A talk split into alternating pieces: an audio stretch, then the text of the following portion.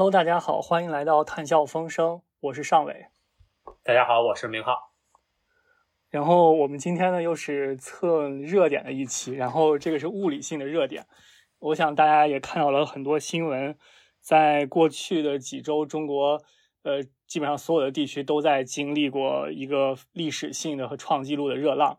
然后我们今天呢就就想，其实是我们接下来的三期吧，就想借着这个热点去介绍一些热浪和气候变化的知识。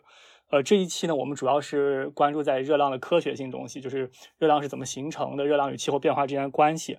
然后下一期呢，我们会讨论一下热浪的健康影响。呃，我们大家应该看到很多新闻，就是比方说因为热浪死了很多人。这个中国其实每一年因为热浪死的人数会达到两万人左右，在未来也会人来越来越多。呃，这是我们下一期将要讨论的内容。然后呃，下下期呢，我们可能会讨论一下热浪对于能源系统的影响。呃，大家看到四川发生的限电事情，然后其实不光是水电、煤电、太阳能，在高温状态下，他们的发电都不会很理想。然后我们第三期呢，会来讨论这样一个能源系统的影响。那么第一期呢，我们今天就关注在科学这一部分。啊，那我们今天就非常呃荣幸和高兴的邀请到了中国啊科学院大气研究所的唐浩苏博士做客我们的节目。然后浩苏他是他的本身研究方向是啊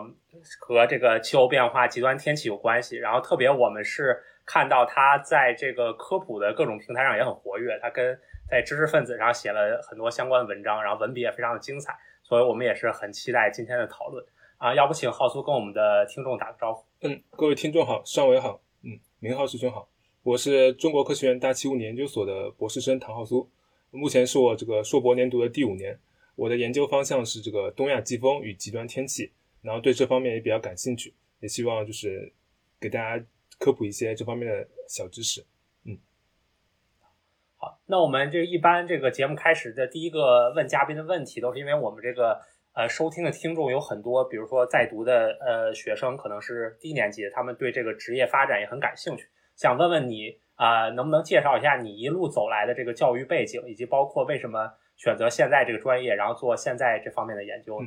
呃，我本科是毕业于南京信息工程大学，然后我就读的是这个大气科学，然后我博士和这个哦硕士和博士，然后阶段就来到了这个大气物理研究所，然后一直在这里就读。然后我的呃博士阶段的方向是这个，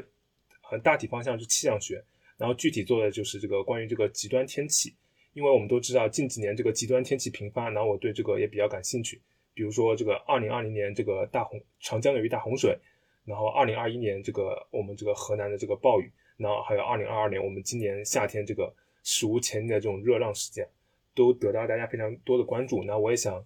嗯，比较好奇其中的物理机制到底是什么，然后想做一些这方面的贡献。那我们就先直接进入正题。呃，浩斯能不能给大家介绍一下，就是。今年到底有多热？就是大概是一个什么样的情况？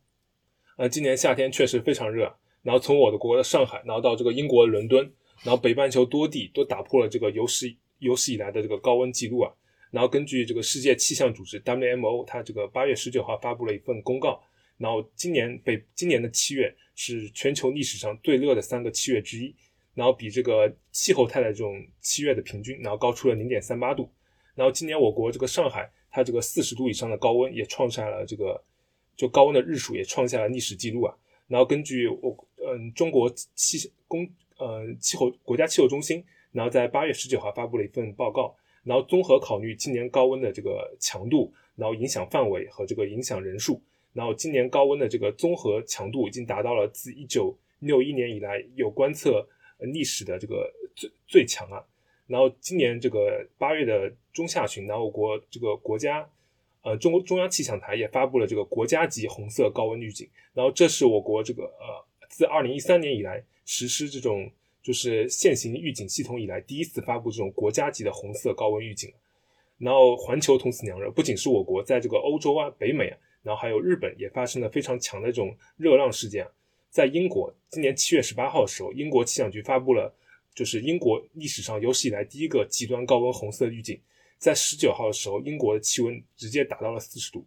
就是我第一次看到这个新闻的时候，也我就觉得这个四十度嘛，其实没有什么。然后后来想了想，发现这个英国它是这个温带海洋性气候，它一般的这个温度可能就一般夏季温度可能只有二十四度左右，它超过一般超过三十度就可以算是高温了。然后今年直接达到了四十度，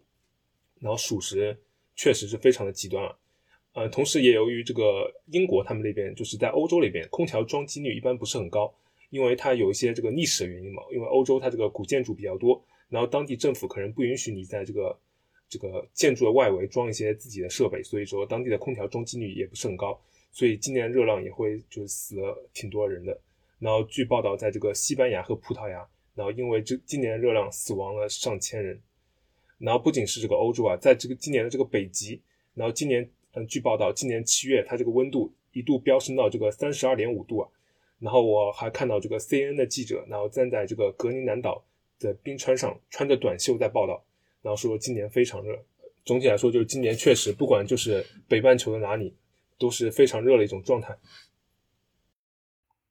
对，我觉得我们可以试着说一下我们自己身边的观察，然后因为其实这个热浪对我们来说都有关。呃，我我在北美，应该是纽约附近的一地区，然后我导师最近刚从欧洲回来，然后我导师是错过了英国刚才那个四十度的热，然后但是他后来在法国，呃，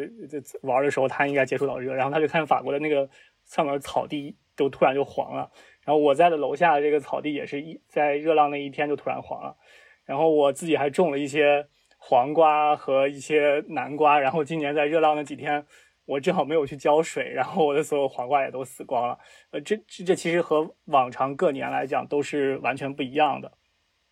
我我在的这个地方还我有点不好意思说，因为我在这个地方，我在美国西西海岸加州这里，然后这个地方现在天气非常的宜人，这个最高气温很少超过三十五度，呃。最低气温很少低于二十度，所以我有点不好意思说。但是我可以分享一个，是这，就是我之前我前两年有一次去欧洲，然后就跟浩苏刚才讲的这个体验是完全一样的。就我当时主要是在呃维也纳，然后访学，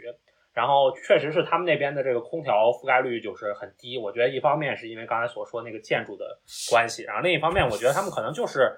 历史上他们的温度并不是特别的高吧，所以他们就好像没有这个需求。然后包括比如说。呃，在美国的，比如说西雅图啊这些地方，然后他们可能这个地方就它就本来就很凉快，然后它就是夏天就二十多度，然后像伦敦这种地方，可能所以很多地方大家都觉得没有必要装空调。当然，这个是气候变化的这种呃，所谓我们叫这 adaptation 对吧？这适应性的这个一个很重要要以后要考虑的问题。然后另一个我觉得有意思呢就是我们呃之前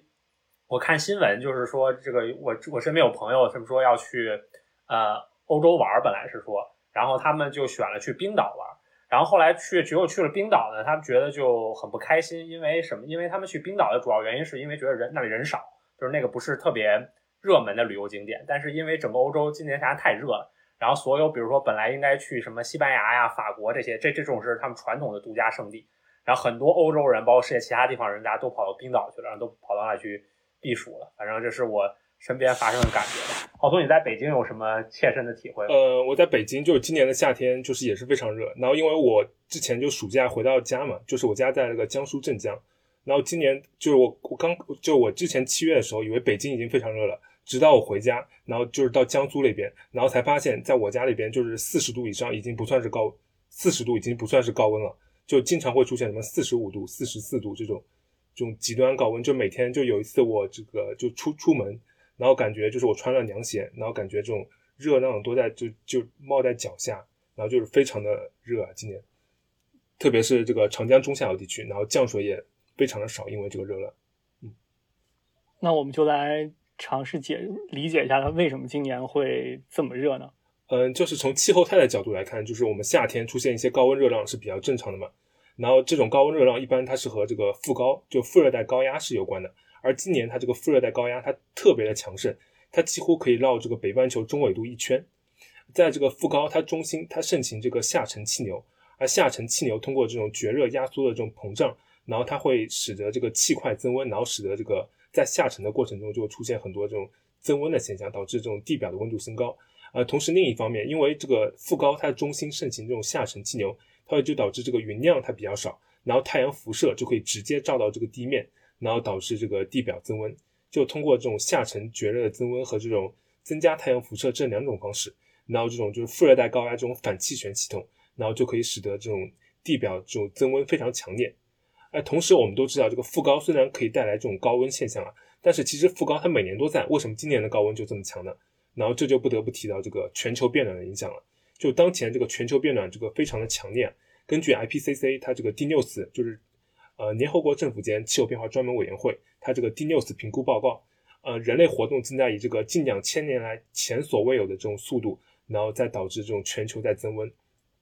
然后之前那个联合国秘书长古特雷斯先生他也说，这是这个这是全人类的这个红色警告啊，就说目前这个气候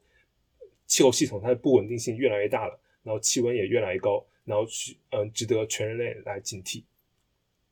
然后这，我想就是，嗯，这种这种大气环流的异常，然后叠加上这种全球变暖的上升趋势，可以解释今年的夏天为什么这么热。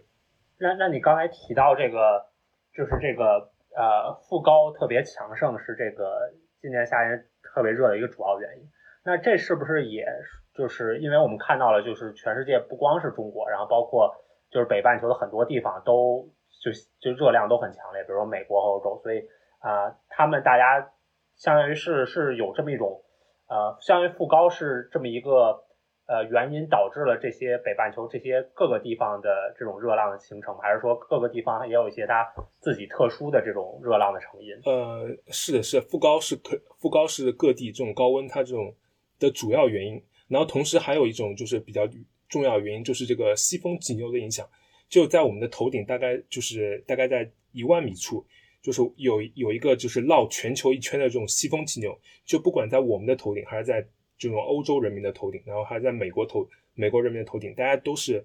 都有一个一个同样的这种西风气流。然后这种西风气流它会有一些这种南北的弯弯折现象，然后在波脊处，然后就会出现高温；在这种波谷处就会出现这种低温现象。比如说我现在在北京，然后你们现在可能在这个美国的加州。然后我们我们这边就同时出现了这种，就西风急流同时出现了这种波及，就两个波及同时出现，然后我们这两个地方就会同时出现这种高温现象。然后其实所以说这种全球各地同时发生高温和这种西风急流的蜿蜒是有着非常密切关系的。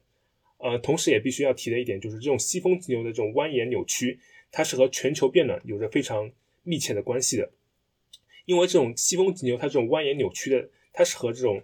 极地就是北极地区和这种我北半球中低纬地区，就是赤道这边，它们的温度梯度有关的。就北极和中低纬地区，它这种温度梯度越大，那我们这个西风气流就会越稳定。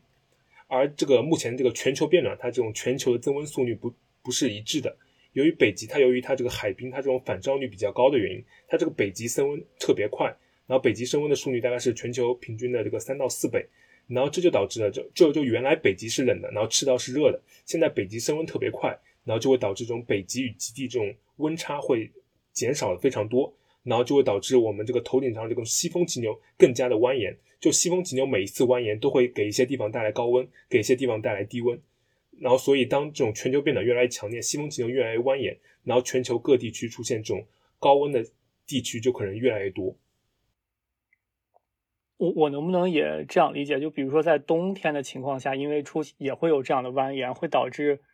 极寒天气的可能概率也会增大。是的，是的，说的非常对。就是比如说去年冬天发生了一次非常强的拉尼娜事件，然后有很多人认为这种拉尼娜能给我国带来这种冷冬，也也正是因为这种就是极地和这种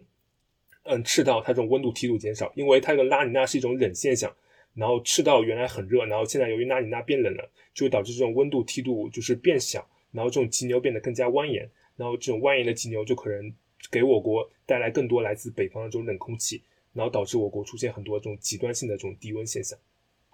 对我，我可能比较好奇的是，我觉得哈，今年一个很特殊的地方在于，当然第一是今年确实非常非常热，对吧？就像呃我们国家包括欧洲很多地方都是历史上最热的。然后，当然是另一个，我我个人觉得，当然我不是这个领域的这个专专门研究的人，就是我的感觉是，今年更很很特殊一点，就是全世界好像很多，就北半球最起码很多地方都很热，好像这个是之前好像不是特别常见的，所以说这个东西是呃以后我们会越来越常见，就是说就去北半球大家就是这叫什么全球同此凉热的这种这种。共振的这个频率会更更强，就是大家如果要热，大家都一起热；要大家都要冷，大家都一起冷。这种现象会变得越来越多。嗯，是的，是的，就高温热量可能在全球成为一个新的常态。就是就是之前我也看到一些评论说什么，今年今年的夏天是什么有史以来最热的一个夏天，但有可能是这个未来十年最冷的一个夏天。呃，虽然我觉得这句话是有一点问题的，就他们说这种有很多网友说，这今年十年是未来就是最冷的一个夏天。呃，这这是因为当我们在这个谈这个全球变暖的时候，我们谈的是一个这个趋势，而不是谈的这种年纪波动。就比如说，就是未来十年它变暖是肯定的，但我们不能肯定就是下一年会比今年更加的热。嗯，我做一个比喻啊，就比如说这个中国它这个经济在发展，人民它这种可就收入越来越高了，就未来十年人民的收入肯定是比。嗯，今年的人民收入高的，但是我们并不能说就是明年的人民收入一定会比今年的高，因为它会受一些其他因素的影响。呃，同时就是我们这个未来十年这种这种预测，在我们这个专业被称为这种年代级预测，它和未来一百年这种气温预测它是有些区别的。其实这种年代级的预测，它是比未来一百年这种气温预测呃更加困难的，因为比如说我们想预测就是未来一百年，比如说到二一零零年的时候，我国的气温会怎么样，降水是怎么样。然后其实我们可以通过气候模式，然后通过加一些强强迫场，然后来预测出来。然后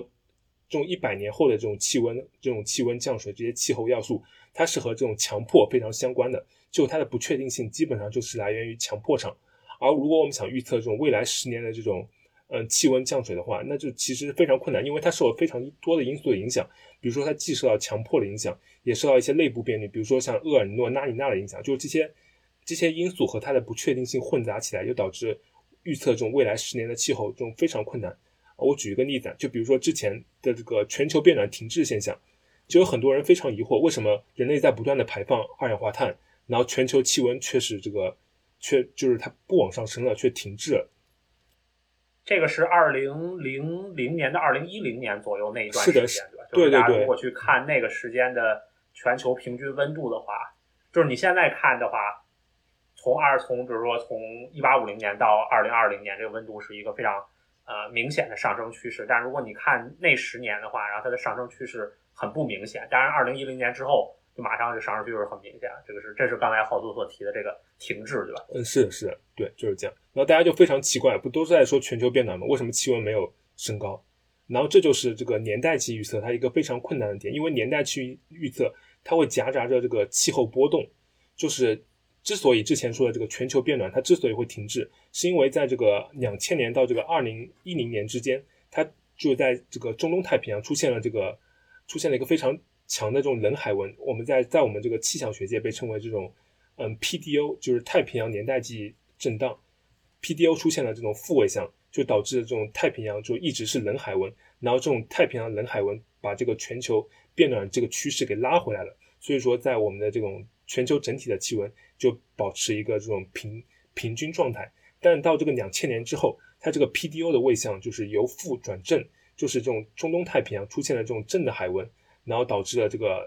全球气温就是更加更加剧烈，就是这种就是这种海温的这种正趋势，然后叠加上全球变暖的这种趋势，然后导致这种全球变暖的这种速度就是更加快了。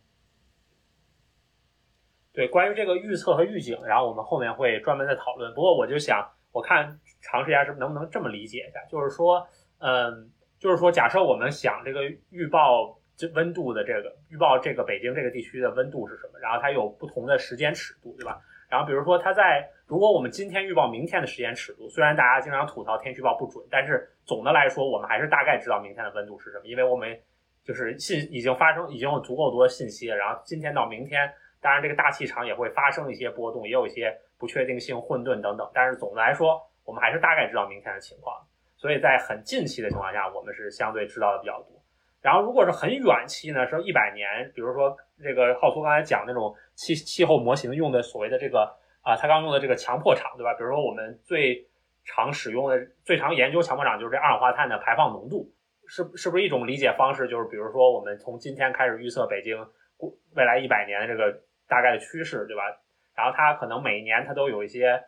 呃，上上下下的误差，但是如果你这个时间尺度足够长，那么你就把这些误差给它平均掉了，所以就很长的那种尺度的预测也是基本上是准。是的，是的，可以这样理解，是的。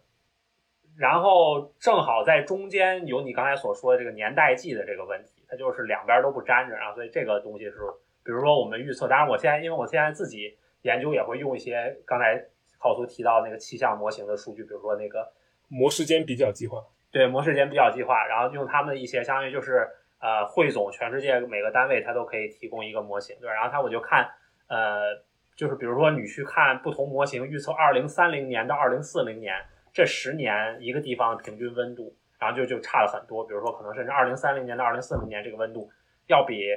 二零二零到二零三零低，但是要比呃，比如说比，但是是比二零五零到二零七零年的又怎么样？就这种就很很感觉有很多不确定性。这就是刚才刚才这个补充，刚才郝苏所说的这个。是的，就是气候预测会出现非常多的不确定性。呃，那能不能给我们介绍一下，就是？包括在中国和世界的背景下，就未来的热浪会发生一个什么样的趋势？未来的热浪就会，呃，普遍趋势就是未来的热浪会越来越多。但是我们在考虑热浪的时候，就是现在出现一些很多的这种新型的热浪，比如说这种日夜复合型热浪。就以前我们热都只是白天热，但夜里还是凉快的。但现在出现一种趋势，就是它不仅白天热，它这种夜里也热。然后这就让人很难受，因为之前我们白天热的时候，晚上比较凉快，我们还可以恢复一下。然后现在白天又热，夜晚又热，你就是你没时间恢复了。所以说这种热浪对人体健康，然后对一些比如说电力部门，然后它的影响会更加会更加强。然后之前在这个 Nature Communication 上也发文，就说这个北半球这种日夜复合型热量就在不断的增加。然后除了这种日夜复合型热量，还有一种热量叫做这种就是湿热，就它不仅考虑这种热。然后它还考虑这种湿度，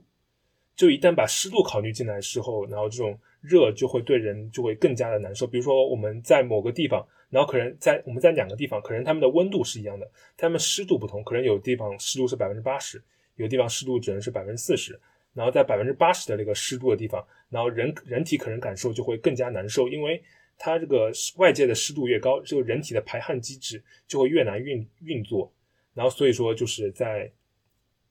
在这在一些湿度比较高的地区，就是人体就会比较难工作吧。然后之前那个 Science Advances 科科学进展，然后也发表了文章，就说这种这种致命就是这种致命的热浪，就是这种致命的湿热，然后在全球会越来越这种频繁。然后之前在这个 Nature Communication 上也发表过文章，那我看他们是用那个 Wolf 做了一个实验，就是说他们说在这个华北平原，就是这种因为它这种灌溉，然后会导致这种水分蒸发，然后叠加上这种热浪。会导致这种更多人死亡吧？从我们的研究角度上，我最近也看到，因为我本身是研究气候变化和空气污染这两个东西交叉的，然后我们也看到有很多人关心这个，就你刚才所说那个日夜复合型热浪的情况。就一个是你刚才说的这个健康的问题，比如因为有很多啊研究环境健康的人都发现，其实就是你晚上温度其实某种程度上对人是对人的健康是一个更大的冲击，因为就是大家的。感受就是，如果你晚上太热，你就睡不着，晚上睡不着，那你对整个人的恢复啊都有影响。但是白天的热浪就是怎么说呢？看你的工作性质，对吧？有的时候我们这种呃，如果不是那种户外工作者，可能可能还稍微好一点。所以这个是一个。另一个就是我我之前看到一篇很有意思的文章，是讲这个，因为这个因为这个热浪，包括气候变化总来说，然后它导致了一种呃极端天气的增多，就是这个山火，对，就是这个呃森林大火的。不断产生，然后呢？之前有一篇文章很有意思，它讲的就是说什么呢？就是说之前的山火经常是烧几天它就不烧了，然后它有几就是它的结束机制，一般来说有几种，一种就是这没有东西可烧了，这个树烧完了就不烧了。那种东那种很重要的机制是，因为这个当温度比较低的时候，这火就不太容易烧起来，所以一般来说，当晚上温度比较低的时候，然后那个火就自然的就会。就会就会变少，所以这个是历史观测上这是一个很重要的山火就是结束的这么一个机制。但是因为现在这个晚上也很热，就就像浩苏刚才说的那样，然后所以这个山火的最最起码根据他们的研究吧，就是可能就更不容易被熄灭，然后那这个也会产生就是更多的比如说空气污染呀或者等等其他方面的环境问题。但所以我觉得刚才这个说确实确实是很有意思，就是说可能我们一开始只关注。不管是不管是科学家也好，或者这个公众，可能大家都只关注这种平均的温度，然后后面我们关注这种极端的温度。但是现在我们在这个热浪之下，然后还能会分析到不同种类的热浪，然后关对人和社会影响，我觉得这确实是一个很有意思的啊，很很有意思的进展。嗯，是的，是的，高温它通常和这个山火是互相伴随的。就当比如说这个美国西部，它就出现非常就是经常出现这种那个强烈的山火，然后随着这种全球变暖越来越剧烈，然后这种山火然后可能会在未来越来越多。这是因为就是当当一个地方它这种干燥多风，然后草木干枯，然后再叠加上这种高温效应，就会非常容易导致这种山火的这种造这种就引起山火。然后山火对这种人体健康也有非常直接的影响啊，比如说山火它会直接烧伤，然后周围的居民，然后同时山火它也会就是排放一些烟尘，然后导致这种居民他这种造成了他这种急性或慢性的这种呼吸道综合征啊。然后之前我看那个《纽约刀》发布了一篇文章，说这种每年全世界大概有三点三万人死于这种山山火引起的这种烟雾。是我们组这个最近刚。投出去了一篇文章，还没有审下来，然后他们就预就算了这个全世界有多少人是因为有多少这个少儿的这个过早死亡是因为这个这个山火导致的啊，反正数字也很大。然后这就然后就我刚才正好接着我们刚才说的这个，然后我们就回到这次中国的夏天，然后我们就是因为刚才提到了这个热浪跟山火是有关系的，那么比如说热浪或者这种极端的这种气候变化，它还会。引起它还跟哪些其他极端天气有关系？比如说，我们比较容易想到的是跟干旱有关系，但是跟其他它跟它还有哪些跟其他极端天气的联系？嗯，是的，是，热浪它最联系最密切的就是这个干旱啊。比如说，我国今年这个长江中下游地区这种高温非常的强啊，它也导致了我国这种今年就是今年就是自七月开始，我国长江全流域然后出现了自一九六一年有气象观测以来这种最强的干旱啊。然后不仅是在我国，然后在西欧，然后今年也出现了这个，呃，五百年来最强的干旱。就是根据这种欧盟欧盟委员会联合研究中心，它这种它发布了一个报告，他说今年欧洲夏天的这场这场干旱是五百年来最严重的干旱。然后这场干旱直接导致了这种莱茵河的水位大幅下降，然后并导致了这种欧洲它这种本来已经就是人本来已经很剧烈的这种人员危机雪上加霜啊。然后在这种美国。嗯，就是师兄你在美国西部地区，然后肯定也发现这种美国西部目前也是处于一场这种干旱之中啊。之前我看新闻报道说，这种美国西南部最重要的河河流科罗拉多河，然后它的这种水位正在不断下降。然后科罗拉多河上两个最大的水库，然后鲍威尔水库和米德湖水库，然后水位也就是非常低啊。然后我之前还看到这种南加州说出出了一些，我可以证实这一点。我刚从那个鲍威尔水库回来一个月，它确实水位是非常之低。是的，我之前还看到一个南加州，它出现了出了很多这种节水的措施，然后还有这种拉斯维加斯，对他们都出了很多，就是因为之前我看 Nature Climate Change 上发了一篇文章，就说这种美国西部这场干旱其实已经维持了二十年，就它从两千年就开始。然后一直到现在还没有结束，然后这也是一场史诗级的干旱，然后它是和高温有着非常密切的联系的。这是因为这个高温和干旱之间，它们会发生一些相互作用。比如说在某，比如说某地很干的时候，它这种高温，它就会就是它蒸高温，就是它会把地表热量直接输送到空空气中。但如果某地很湿润，然后当某地有很高温的时候，它这种高温会把这种地表的水分给蒸发出来，然后这种蒸发的吸热作用会吸收很多热量。热量，然后导致这种土地中的热量其实并不会完全传输到空气中，然后这就是为什么这种就是当地表很湿的时候，嗯，高温其实会这种缓解一点，然后这种高温会带来干旱，然后干旱会反过来带来高温，然后会形成一种恶性循环啊。干旱为什么会反过来带来高温？呃，因为因为那个我之前不是说了吗？因为某地如果很干的话。然后这种地表的热量会全部释放到空气中。哦，对，如果某地就它没有那个蒸发能够给是的，是的。当地表有水分的时候，它这种高温的蒸发就会会被地表吸收一部分热量，然后导致只有只有大概嗯百分之八十的量吧，然后到这种空气中，然后就会导致这种湿热湿热的土地会比这种干热土地嗯凉快一点。然后，呃，我们这种干旱，它其实它是分为很多种类的。然后它比如说它分为这种气象干旱、农业干旱，还有水文干旱。然后气象干旱就直接是由于这种气象原因造成的，比如比如我国现在我国长江全流域目前这种干旱，呃，还处于这种气象干旱的阶段。但如果气象干旱这种发展严重之后，它会影响这种农业干旱和这种水量倒调水量的调度，然而进而会引起这种农业干旱和水文干旱。然后这是干旱的部分。然后高温它其实对这种极端降雨也是有一些影响的，因为我们之前提到过，就是高温的产生，它和这种副高是非常密切的。呃，就是在这种副高的中心盛行下沉气流，然后会导致高温。然而一旦高温出现，我们发现就是在高温的北边。通常会出现这种降雨，因为它这种就是高压，高压它北边会有这种西南的风，它会把这种就是来自海洋的这种水汽，然后带至我国我国的这种带带带自这种北边。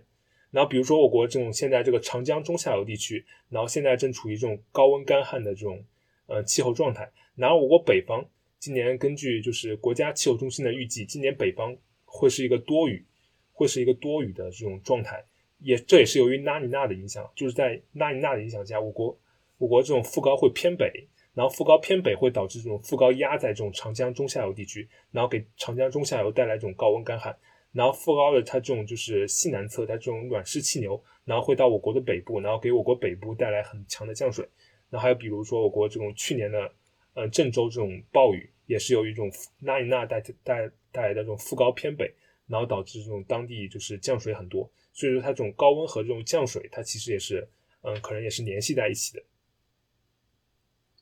那这种情况下，就有没有可能，比如说，像某个地区先发生那种千年一遇的降水，然后很快过一段时间发生千年一遇的干旱，或者是，呃，反过来或者怎么样，这种概率会变大吗？嗯，是的，是的，我觉得这个观点非常好。然后这个在这个气象专业上被称为这种旱涝急转现象。就你前一段时间非常旱，然后后一段时间非常涝。就你从这种气候平均状态，比如说你七月，比如说你六月非常旱，然后八月和九月非常涝，然后你从六七八月三个月平均状态，你可能它发发现，哎，它没有什么变动，但其实它是经历了非常强的这种季节类变化的。然后这种这种影响就是非常的剧烈。然后比如说我国这种江淮地区吧，因为我们都知道我国这种副高它存在一种北跳现象，就是它在夏季是不断的往北跳的。就是在比如说在华南前汛期的时候，然后它这种副高是压在华南地副高，它会给这种华南地区带来很多的降水。但当就是江淮梅雨期的时候，它这种副高就会北跳，然后这种副高它就会压在华南地区，从而给这种江南地区然后带来降水，然后它就会造成比较强的这种旱涝急转现象。然后在这个二零一一年的时候，我国长江流域它也发生过一次就是很强的旱涝急转现象，然后当时给我国人民带来了很强的这种生命财产损失。然后这种现象也是估计在未来全球变暖会更加频繁的发生，也是我们非常需要注意的。呃，因为这种旱涝急转现象，就是因为前期可能非常干旱，然后也会使很多人民他们疏忽大意，因为很多他们非常干旱嘛，肯定会准备一些这种抗旱的措施，然后结果后期暴雨非常多，然后这就会给别人一个措手不及，然后这也是这个损失的一个我觉得重要的方面。对，我觉得刚才说的这个特别有意思，而且是这个确实对于这个怎么应对政策应对上就提出了很多挑战。然后我还想问一个关于这个呃未来变化这个问题，就我觉得从我一个外行看来，我觉得就是我就是我我我看到的情况就是，比如说气呃气候模型或者气候学家，然后大家一直在预测说我们未来有一个这种温度增高的趋势，然后所以我们确实可以预计这个热浪会啊变得越来越频繁。但是另一方面，我不知道我这个感觉是不是正确，就是说，我觉得好像这个现实中这种呃温度升增高的趋势，或者说热浪来到趋势，好像比这个模型预计的还要还要快，还要夸张。特别是比如说，就是这可能是有一种就仿仿佛让我们感到有一种非线性的这种感觉，是比如说，可能还是举我比较熟悉的例子好，因为最近我在研究珊瑚，然后就是说，比如在美国西部，然后可能在。比如说，你如果看二零一九年之前，然后它的这个山火的变化是有一个非常缓慢的上升，但是它的这个确实也每年都在上升，但是它的上升很缓慢。但是二零二零年，然后它突然就跳到了一个非常高的值。然后二零二一年虽然比二零二零年低一点，但是也低的不多。二零二二年今年大家又预测又会是一个很高山火的这种情况。我不知道是不是在这个呃，比如说包括对热浪这种预测，或者说对于这种。啊，温度的预测是是是有这种情况的，就是说我们感觉就是现实来的比模型预测的还要快，还要还要夸张。呃，是的，是的，因为模型它只是根据这种就是，嗯、我们给它加一个排放，然后模型进行预测，但现实情况下就是它可能会有就是更多的这种复杂的因素，然后造成比如说这种郑州去年，嗯、郑州的大暴雨，这模型根本其实根本预测不出来，就这么极端的状况，但是在现实中它确实发生了，就很多系统它就是参与到一起，然后导致了如此强的一个极端暴雨现象，但是这种现象就这种极端暴雨。在模型中是根本模拟不出来，就你模拟一千次，它可能不管给它什么样的强迫，给它什么样的掐点面，它可能都不会出现这样的这种极端状况。就现实有可能，师兄你说的非常，现实确实有可能就是比呃就是模式嗯、呃中模拟的更加就是糟糕，所以说我们也必须要嗯、呃加以应对吧。还有就是之前所说的我们所说的这个 hot model bias 的问题，就之前我看也有学者就提出一些质疑，就你并不能把这些就是模拟的过热的模式给扔掉，因为这种模拟的过热也是一种非常可能性啊。就是说，虽然就是一些模拟过热的模式，它可能在百分之九十五的置信范围以内，但并不并不代表现实中不会出现。所以说，有很多人在质疑，你并不能把这些就是模拟过热的模式给扔掉，你还是要把它们给加进来，就是把这种可能性给考虑进去。虽然这种可能性它非常小。那我们接下来就就是进到第三部分去来聊一聊我们怎么去应对它和政策上怎么去呃应对这样一个干旱，包括各种各样的气候的变化带来极端天气。能不能给大家介绍一下，就是我们现在是怎么去研究这样一些极端气候呃极端现象，怎么去预测这种极端现象的发生的？呃，我目目前我们主要通过这种就是气候模式，呃，也就是超级计算机，然后就是编一些就是就是代码，然后来预测这种极端天气它的发生。目前我国这种二十四小时的这种晴雨预报的准确率大概有百分之九十，然后气温预报的这种准确率大概有百分之八十。但是就是目前这种就是气候预测，然后还有非常多的这种困难啊，所以，我们这次七月，比如我们国家的这种极端热浪，我们这个气象局大概是或者气象部门是提前多久，就是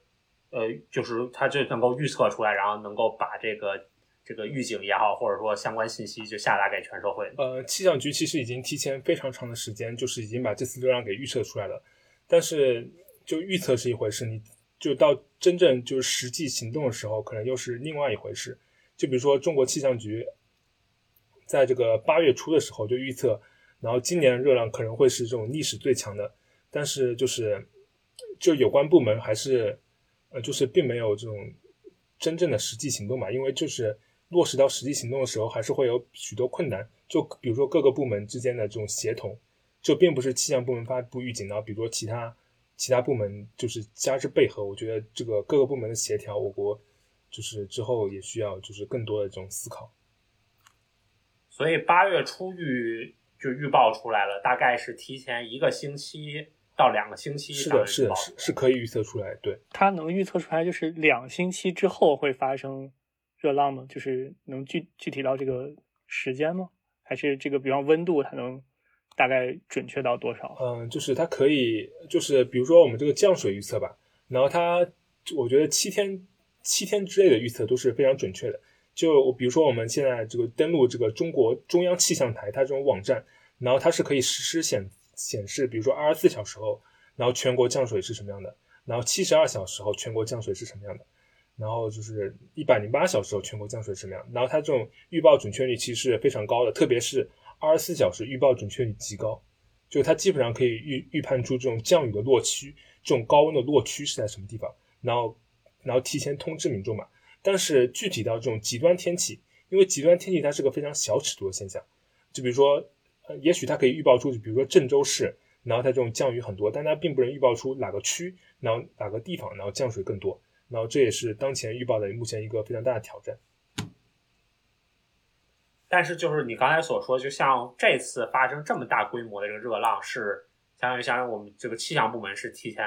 啊、呃、比较长的时间就能够。大致预测出来这个大致的情况、呃、是的，是的，是的，是的。现在对，因为这个计算机水平的提高，然后还有模式性能的提高，对，目前预报准确率也在不断提高。我觉得这还是很有意思的，就是说，其实呃，比如说某个市政府，对吧？如果你告诉他说你们这里两周之后有这种极大暴雨，然后就我相信差差不多这个政府做准备的尺度大概就是这种一到两个星期这种尺度，对吧？但是在另一方面，感觉比如说呃老百姓，比如说最起码我看天气预报，不管是在在在在原来在国内的时候，还是现在在这边，就大家一般不看一星期之后发生什么，对吧？你就看明天发生什么，后天发生什么。所以其实就是好像这有一种尺度的这种错配在这儿，就好像还是如果要提前准备像这次这么大规模的这种热浪事件的话，还是需要政府做一些事情，或者说相关的，比如说呃企业来做一些事情。就政府它可能在目前的这个高温热浪事件中需要做的更多。就除了我们之前说，它要协调好各个部门，就气象部门发预警之后，然后各个部门要互相配合，然后来就是真正的就是切实的，然后来保护这种人民群众的利益。然后政府它可能还需要加强一些，比如说城市的基础设施建设，因为我们都知道，就是当前我国就是很多马路它都是那种水泥路，然后它是非常容易就是受到这种它它只要比如说太阳一直在晒，然后它就很容易吸热。然后之后我们可以考虑，比如说刷一些这种反光油漆。然后刷一些这种白色的这种油漆，然后来导致，然后来就引起这种就是降温。然后之前我看到在纽约有一个这种清凉清凉社区计划，就他会把一些就是楼就是大楼的这种屋顶给涂成白色，然后结果表明这种方式对这种降温是有非常大的帮助的。就比方我小学的时候，你说今天有暴雨，然后我们就停课了，然后他发暴雨没有来，然后我们就会嘲弄这个这个这个。预天气预报局，这个这个你说好今天有暴雨，这个你怎么他不来了？然后可能过一段时间他又预测一次有暴雨，然后又没有这个事情。你时间长了以后，大家就不会相信这样的预测。呃，我我我在想，如果你比方说你跟你说你这个两周以后会有一次热浪，我们能有多大的把握？这个当地政府需要调动这些这些行政资源去应对它呢？呃，因为毕竟这将就就扰乱很多正常生活，你要去。想要适应它的话，嗯，是的，是的，这其实在讲一个问题，就是预报的不确定性问题，就就是是的，就我国目前实施的这种预报，相当于是一种确定性预报，就是说明天会下雨和明天不会下雨，然后那个中央气象台会二选一，而在比如说国内和国国外，然后在一些欧美城市，他们普遍使用的是这种概概率预报，就比如说明天有百分之七十的可能性会降雨，明天有百分之二十的可能性可能会是那个晴天。然后百分之十的可能性可能会是乌云，然后这种概率预报的方式，它其实是更更加科学，然后准确性是更高的。但其实我之前看这个中国气象局，他们说他们其实有在国内就试行过这种概率预报，就有在这种北京、上海这种城市，然后实行概率预报，就是说明天有百分之多少的可能性降水，然后后天有百分之多少可能性降水，然后但是它这种实行效果，其实民众他并不是很满意。因为比如说你说明天会下雨，哦，好，我知道了，明天我要带伞。但你和我说明天有百分之六十的可能性降雨，那我到底要不要带伞？然后民众就会很困惑。我感觉这就是我国和这种就是欧美国家一些区别。然后所以说我国在未来这种就是是否沿用目前的这种概率预报，就目前沿用这种目前的确定性预报，还是这种转为这种概率预报，然后也是需要我们思考的。呃，从你的角度来说，你觉得我们应该用哪种？我觉得。从我个人角度，我觉得可能需要用那个嗯概率预报，因为这这个这个其实更加科学嘛。比如说，在十天之后有百分之多少的可能性发生高温？要是比如说可能性超过百分之多少，那我们就是政府各个部门就要互相合作。如果可能性比较低，那么就不需要。这是这个更加科学。但如果你说，比如说十天后我要不要会会发生高温和不会发生高温，那我二选一，然后这其实就是挑战性非常大了。但但我我能想象啊，假设今天你是专家，你在微博上说我们以后要采留概率预报，两天以后就然后你预报郑州会有百分之十的概率，呃下一场大暴雨，然后这这政府就觉得百分之十这个概率没有很大，然后他可能没有采取很多措施，然后下了一场大暴雨，微博上就会很多人就会说，这个你就是拿生命当概率，你怎么能因为一场这个，因为你你对于百分之十你不一定能预测它，就是你肯定是有一个强度的那样的一个限制。就是我能想象，就是如果你去转换这种呃概率预报的时候，会有很多呃非常大的现实挑战的那个地方。是的，是的。但我觉得可能有两个层面问题，对吧？就一个是你是给，比如说你给政府或者相关部门的这个情报，当然我们从最理想那种呃叫什么呃政策制定的模型出发，对吧？那你当然应该给他全面的信息，然后让让政府去权衡，比如说你你你动员，然后会产生哪些成本，然后那比如说是百分之十，虽然是百分之十的降水概率，但是比如说气象部门也会告诉你说这百分之十它的这个可能的带来的损害是多少，对吧？让你就去。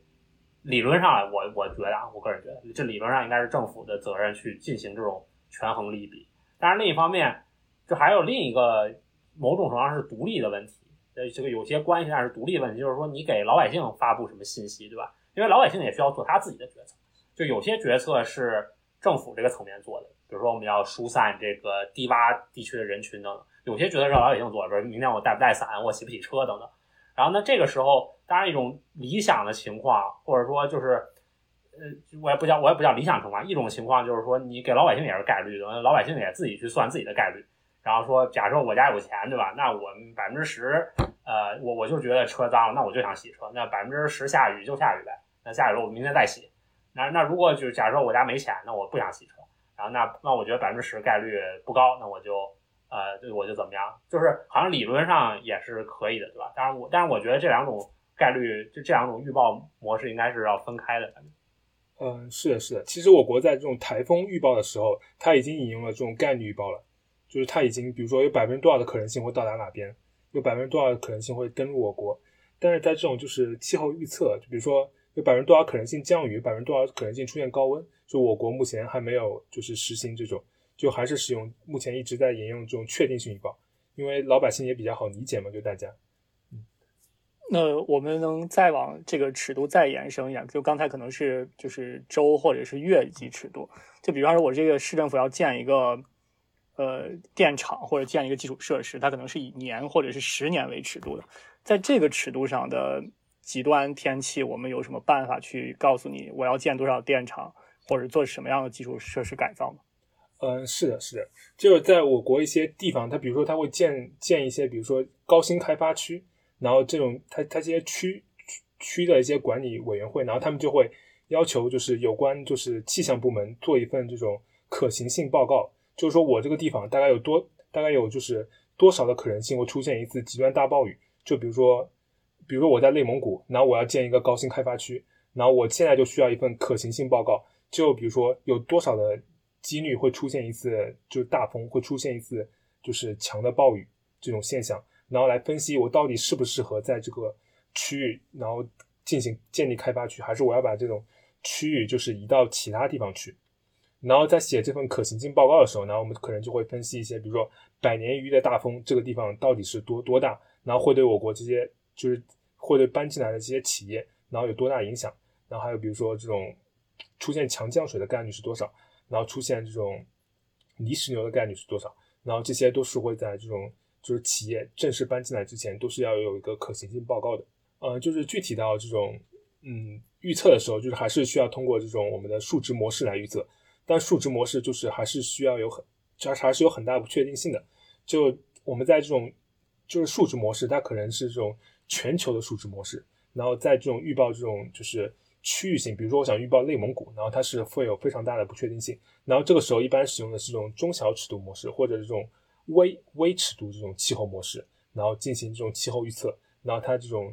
呃预报准确率会更加提升。我刚才觉得这个可行性报告这个东西很有意思，我不知道，我觉得这是一个很好的研究题目。如果这些可行性报告的数据我们能够我们能找到的话，然后你又能够最后看到说哪些这开发区真的建了或者没建，然后你就可以看，就是你就可以去算这个政政府他做这个决策，他有多大程度上把这些可行性报告当回事儿，对吧？然后，因为我为什么说这事儿呢？因为我想到了一个一个类似的研究，这是在美国的这个情景下，然后大概意思就是说，啊，就是一一一一些研究者，然后他们拿到了这个美国不同地方这个房房价的数据，然后他就去看这个房价和，然后他把这个房价的数据和，比如说一些权威机构做的，说这个地方未来的这个海平面上升的风险有多大，或者说这种极端天气带来的风险有多大。那么理论上来说，如果这个这个消费者是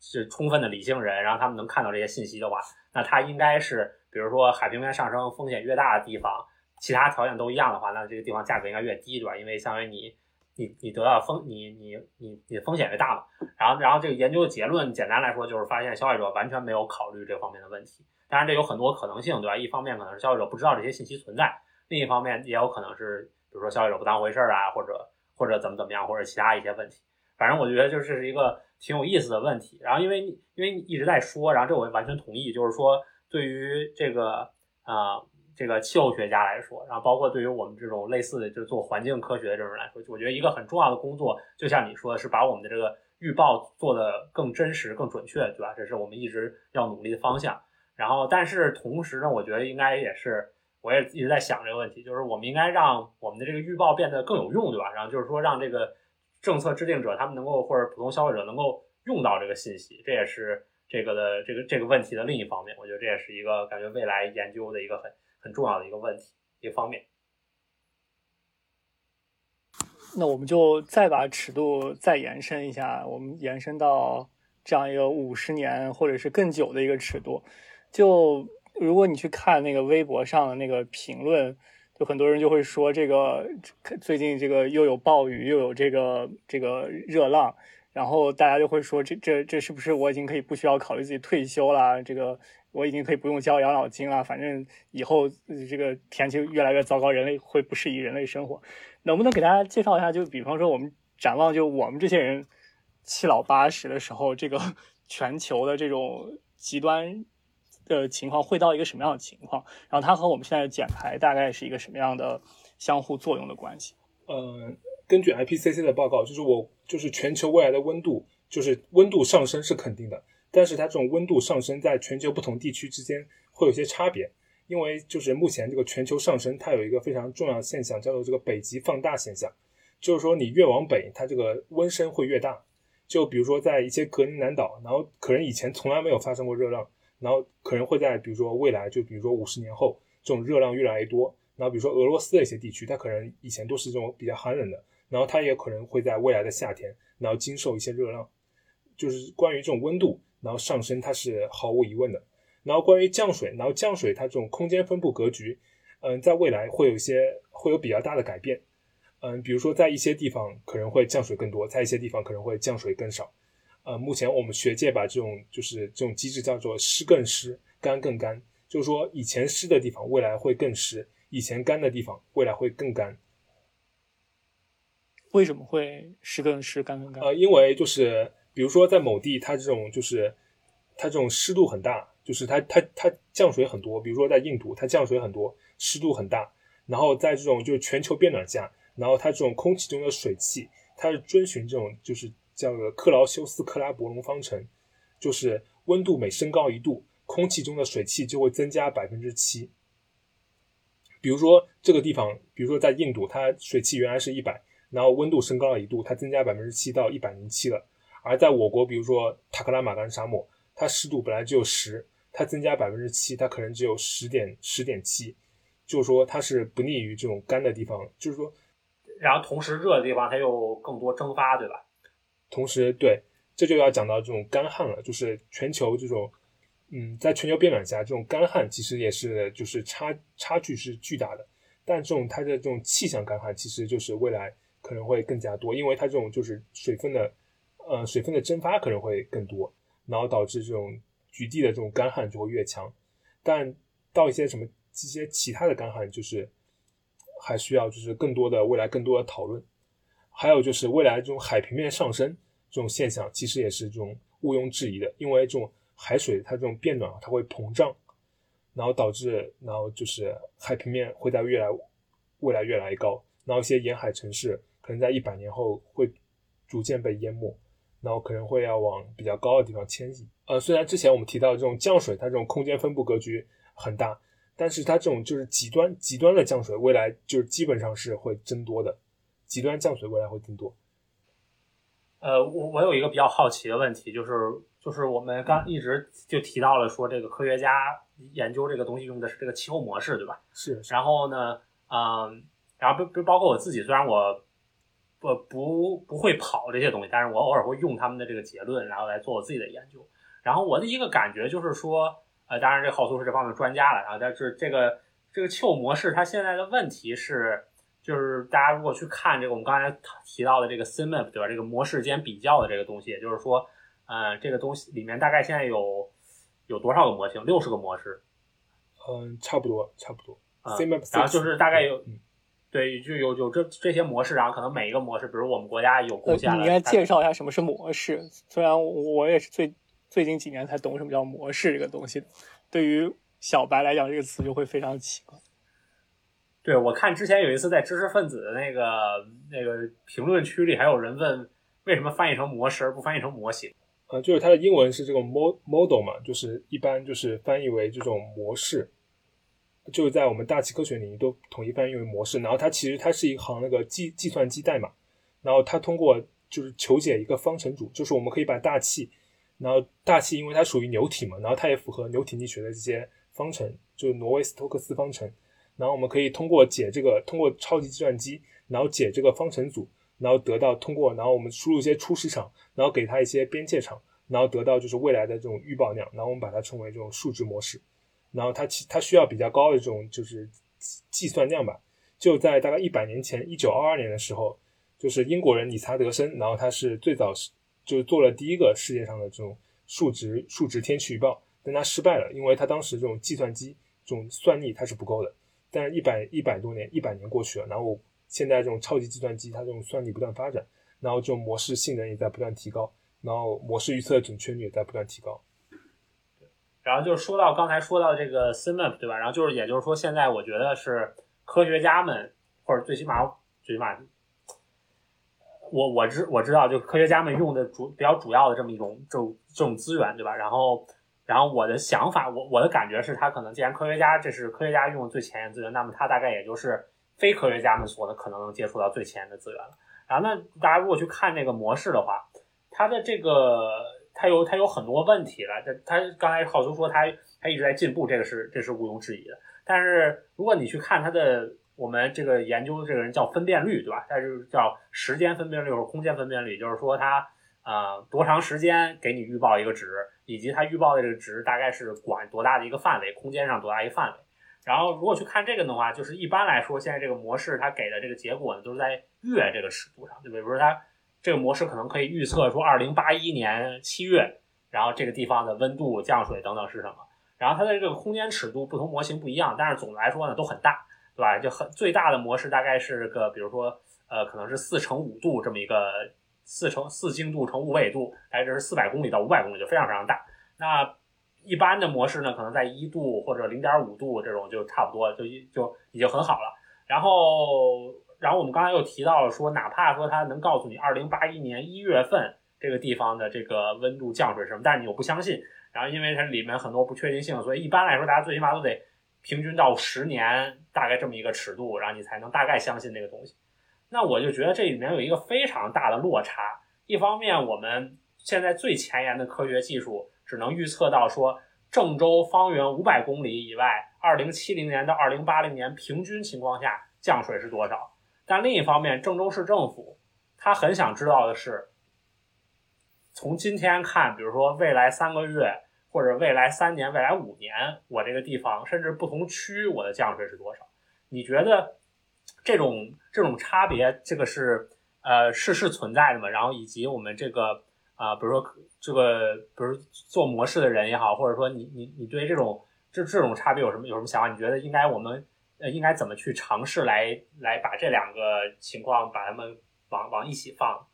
呃，是的，是，师兄你说的非常好，这种差别是现实存在的，然后也具有非常重要的现实意义。因为模式它这种分辨率太粗了，所以它在预测一些，比如说，比如说像郑州这个城市的时候，它其实预测误差是非常大的。然后模式开发者他也想出了一些方案来解决这个问题，比如说他会通过一些，比如说就是在在这种就是全球气候模式中镶嵌区域气候模式，比如说我在郑州，然后加一个非常非常高精度的，比如说零点一度乘零点一度的网格，然后在这种零点一度乘零点，我再加一个零点零一度乘零点零一度的网格，就这种不断的往里面嵌套这种高精度的这种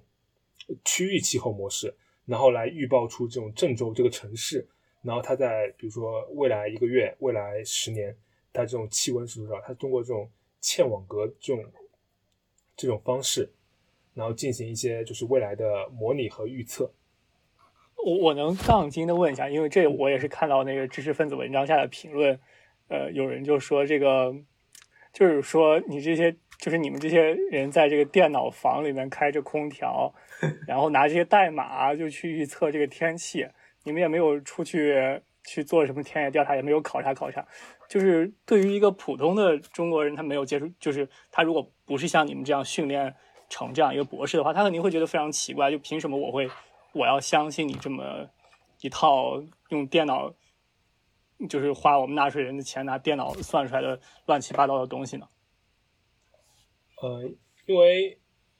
呃模式它这个它这个科学基础它是这种，就是通过挪威斯托克斯方程，然后通过对大气这种建模，然后进行一种外推，然后我们得到这种未来这种呃气候变化，然后下的这种温度和降水，然后这是目前就是最精确的方式。呃，这也是我感觉，这也是这种大气科学界的，就是非常璀大气科学这张这张王冠上最璀璨的一个明珠吧。比如说，你去看，比如说他们地震地震预报，它其实根本就不可能预报出来。它可能比如说提前几秒钟，你想你可以预测出这种地震，然后就已经算是这种世界世界轰动级的成果了。但是像我们这种气候预测，你就可以预测出未来几个月、几十年这种预报。所以说我感觉还是非常呃有进步的吧。然后除了这种数值，呃，数值预报，然后其实它还有一些就是其他的预测方法，比如说这种就统计预报，呃，统计预报的意思就是说，比如说，嗯，统计预报就是可能离大家的生活更加接近一点嘛。比如说在厄尔诺年，我我我会发现它这个厄尔诺它这种次年夏季，然后我国长江流域这种降水偏多，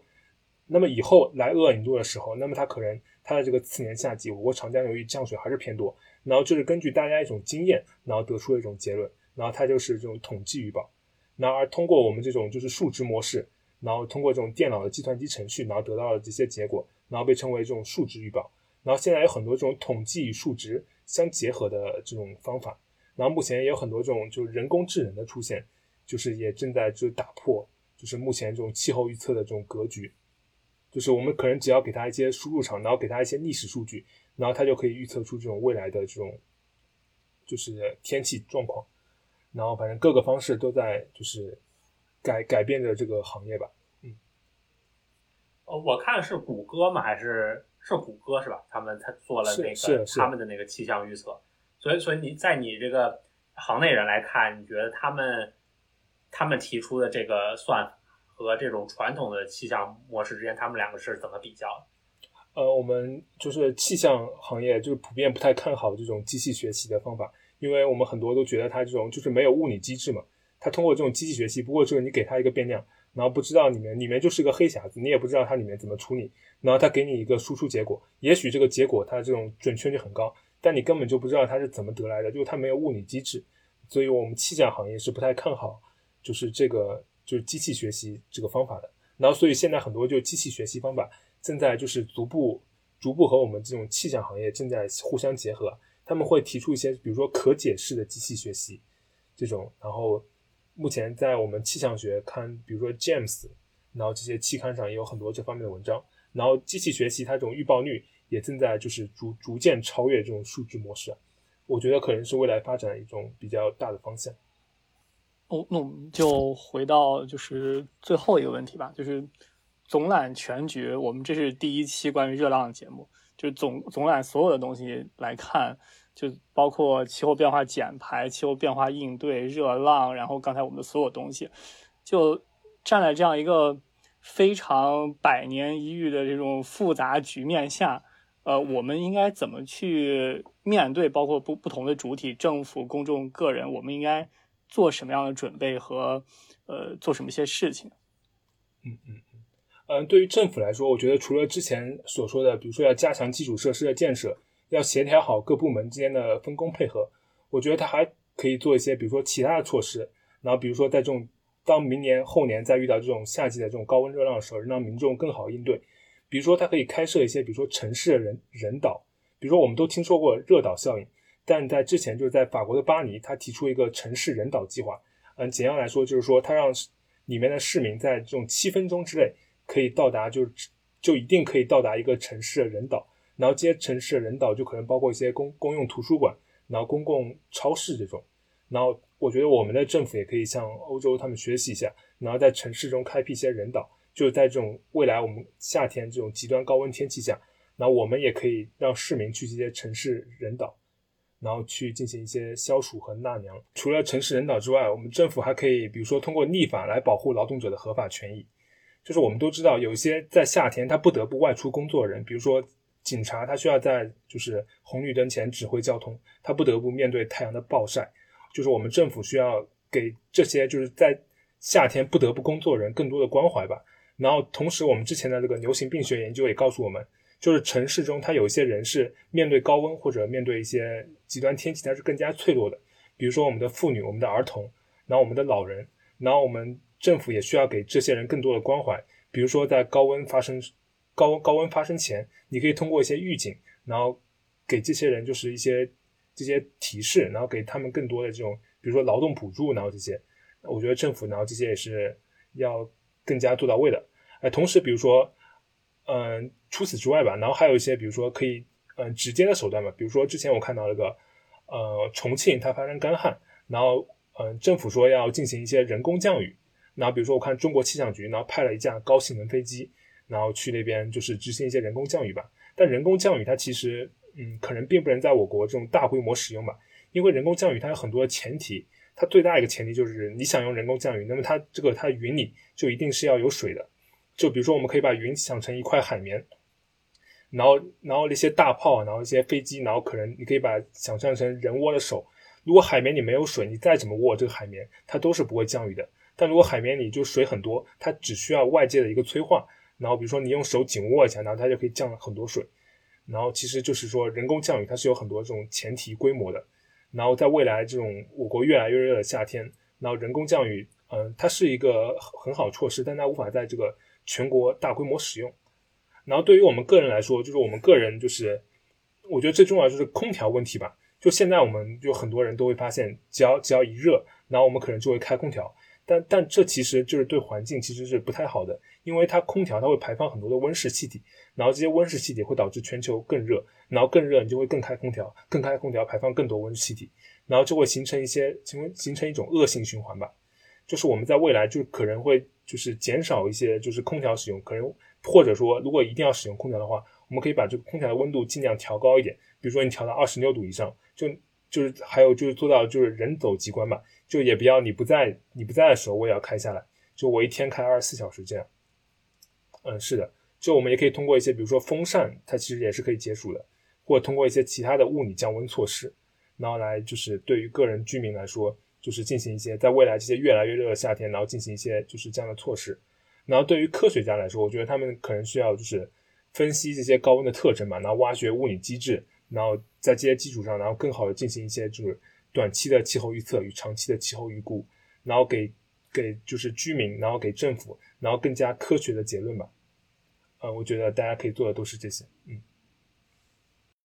行，那那我觉得我们这期就时间差不多，然后我们非常感谢那个唐浩苏博士做客我们节目，然后我就感觉就是本来是这一期呃我们讨论的是这个跟热量相关的这个科学问题吧，然后浩苏的讨论帮我们把这个台子铺的非常好，我们可以讨论。之后还有一一期关于能源的问题，以及关于人类健康问题。但是后苏的知识面非常丰富，对吧？这个不断在这个 Q 关于能源系统的问题，或者这个流行病学的研究。所以其实我觉得这个啊讨论今天讨论也很充分。然后我们也非非常感谢这个浩苏做客我们我们做客我们的节目，然后学到很多。然后也希望我们这个收听我们节目的听众，不管大家在世界哪个地方，然后大家都呃